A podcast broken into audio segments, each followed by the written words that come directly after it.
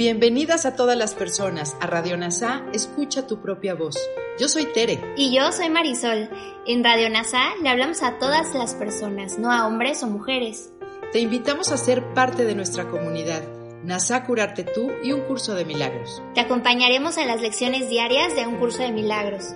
Profundizaremos en las oraciones que se encuentran a lo largo del libro. Hablaremos de temas importantes que permitirán experimentar amor y paz día a día. Y compartiremos entrevistas con maestros adjuntos NASA y maestros de un curso de milagros. Gracias por acompañarnos.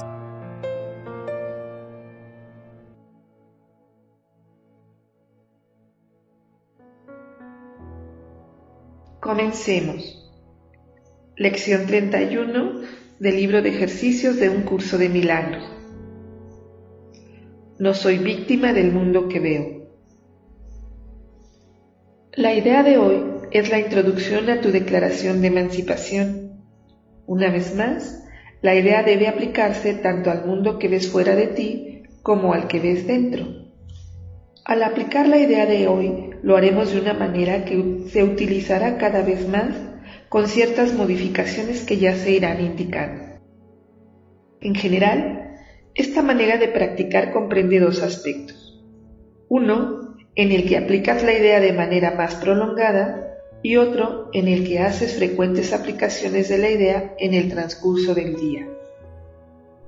La idea de hoy requiere dos sesiones de práctica más largas que de costumbre, una por la mañana y otra por la noche. Se recomiendan de 3 a 5 minutos para cada una de ellas. Durante ese intervalo, mira lentamente a tu alrededor mientras repites la idea dos o tres veces.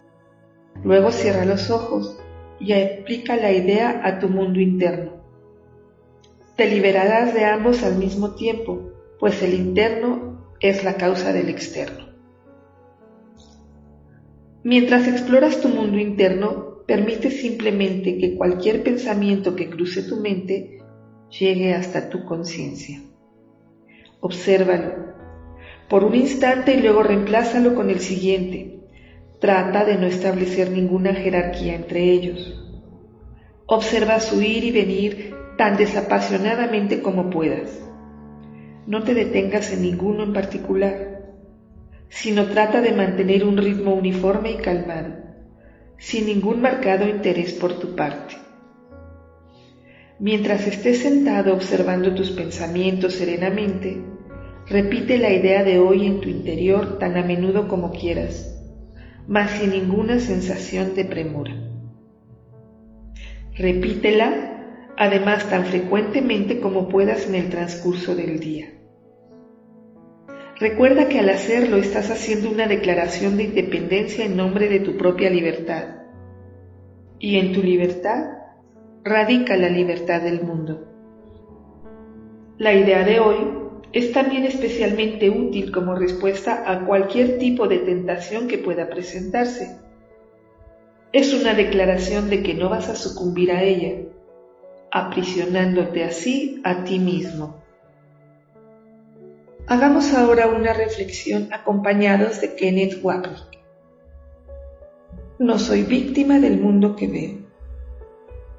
Si no eres la víctima del mundo que ves, entonces no necesitas ninguna defensa. Estar identificado con el amor de Dios es una forma de psicosis tal como el mundo lo ve, porque va en contra de todo aquello que juzga que es realidad. La idea de hoy es la introducción a tu declaración de emancipación. Obviamente no es la liberación tal como el mundo la considera. Es más bien una declaración de que te liberas de tu ego, de la prisión de culpa y proyección a la que tu vida está sometida. Una vez más, la idea debe aplicarse tanto al mundo que ves fuera de ti como al que ves dentro Jesús está pidiéndonos que cultivemos la disciplina de mantenernos cada vez más vigilantes ante los pensamientos ilusorios de ataque con los que nos tienta el ego, de modo que podamos traerlos ante la presencia llena de verdad del Espíritu Santo en nuestras mentes. Este es el proceso que estamos llegando a reconocer como perdón. La idea de hoy requiere dos sesiones de práctica más largas que de costumbre una por la mañana y otra por la noche. Se recomienda de 3 a 5 minutos para cada una de ellas. Durante ese intervalo, mira lentamente a tu alrededor mientras repites la idea dos o tres veces. Luego cierra los ojos y aplica la idea a tu mundo interno. Te liberarás de ambos al mismo tiempo, pues el interno es la causa del externo. Aquí de nuevo Jesús está dejando claro que lo interno y lo externo son lo mismo. Los ejercicios, por tanto, tienen que ver con aplicar la idea tanto a lo que percibes dentro de ti como a lo que piensas dentro de tu propia mente. Se nos continúa recordando que lo interno es la causa de lo externo. Si la causa está dentro de nosotros, entonces no importa lo que pase afuera, porque ahora somos nosotros los que controlamos lo que sentimos. Hemos aprendido que lo que sentimos y experimentamos viene de una elección que hemos hecho. Si elegimos al ego como maestro, percibimos y experimentamos de una manera.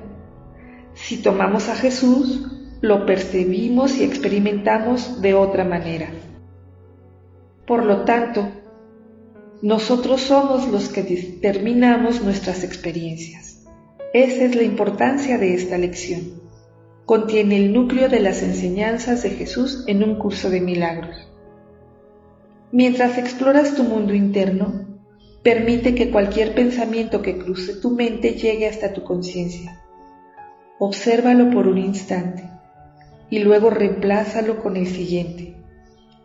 Trata de no establecer ninguna jerarquía entre ellos.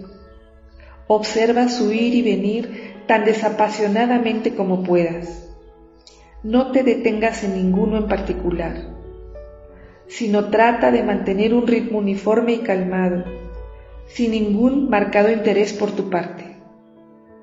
Mientras estés observando tus pensamientos serenamente, repite la idea de hoy en tu interior tan a menudo como puedas mas sin ninguna sensación de premura.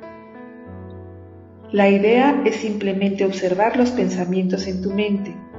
Te das cuenta que el tú que está observando los pensamientos en tu mente, así como tus percepciones afuera, es el tomador de decisiones. La parte de tu mente que elige entre el ego y el Espíritu Santo, entre las ilusiones y la verdad. No es el tú en el que normalmente piensas, porque algunos pensamientos que observarás serán pensamientos sobre ti. Así, Jesús está iniciando el proceso de entrenarnos a disociarnos de la identificación con el ego que hemos hecho real. Si yo observo mis pensamientos y lo que estoy observando es mi ego en acción, tanto en sentido positivo como negativo, el yo que observa no es el yo que creo ser es una vez más el tomador de decisiones. Si yo observo mis pensamientos y lo que estoy observando es mi ego en acción, tanto en sentido positivo como en negativo, el yo que observa no es el yo que yo creo ser, es una vez más el tomador de decisiones. Repítela además tan frecuentemente como puedas en el transcurso del día Recuerda que al hacerlo estás haciendo una declaración de independencia en nombre de tu propia libertad. Y en tu libertad radica la libertad del mundo. Aquí volvemos a ver la instrucción sobre las repeticiones frecuentes, lo que nos lleva a aplicaciones frecuentes de la sabiduría de la lección, que nos ayuden a llevar nuestras locas ilusiones ante la sabia verdad del Espíritu Santo que nos ayuden a llevar nuestras locas ilusiones ante la verdad que el Espíritu Santo ha conservado en nuestra mente. En mi libertad reside la libertad del mundo. Porque el mundo es parte de mí. Yo fabriqué este mundo, que es un producto de mis pensamientos. Si estos cambian, el mundo tiene que cambiar. Jesús no nos habla de liberar al mundo, ni de dejarlo libre de su sufrimiento, y tampoco se refiere a hacer nada con el mundo que está afuera. Él solo está hablando de nuestra percepción del mundo, el único mundo que verdaderamente existe. Jesús usa los mismos términos que se han usado en el cristianismo tradicional, pero les da un significado totalmente diferente. A medida que cambio de mentalidad y me libero de la tiranía del ego, el mundo que percibo y experimento también será salvado. Una vez más, Jesús no está hablando de nada externo, más bien nos pide que seamos pasivos hacia el ego, pero muy activos hacia el Espíritu Santo, cuyo amor guía automáticamente nuestros pensamientos, palabras y acciones. Por eso estos pasajes deben leerse con mucho cuidado y mantenerse en el contexto de lo que Jesús ha venido enseñándonos. Si no hay mundo externo, ¿cómo podría haber un mundo ahí afuera que tuviera que ser salvado? La idea de hoy es también especialmente útil como respuesta a cualquier tipo de tentación que pueda presentarse. Es una declaración de que no vas a sucumbir a ella, aprisionándote así a ti mismo. Jesús describe la tentación de creer que somos un cuerpo, victimizado por fuerzas que están más allá de nuestro control. Quiere persuadir al Santo Hijo de Dios de la creencia de que Él es un cuerpo nacido de lo que no puede sino morir, incapaz de liberarse de su fragilidad y condenado a lo que el cuerpo le ordene sentir.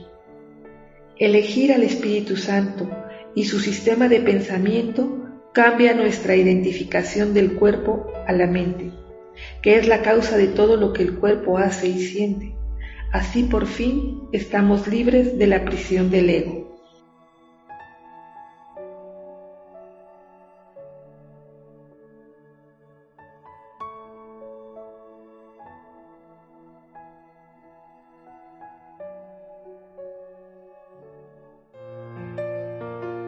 Gracias por unirte a Radio NASA. Escucha tu propia voz. Te esperamos en la siguiente transmisión. Búscanos en Instagram y Facebook como arroba NASA Curarte Tú. También encuéntranos en Telegram y YouTube. Suscríbete a este espacio y escucha, tu, propia, voz.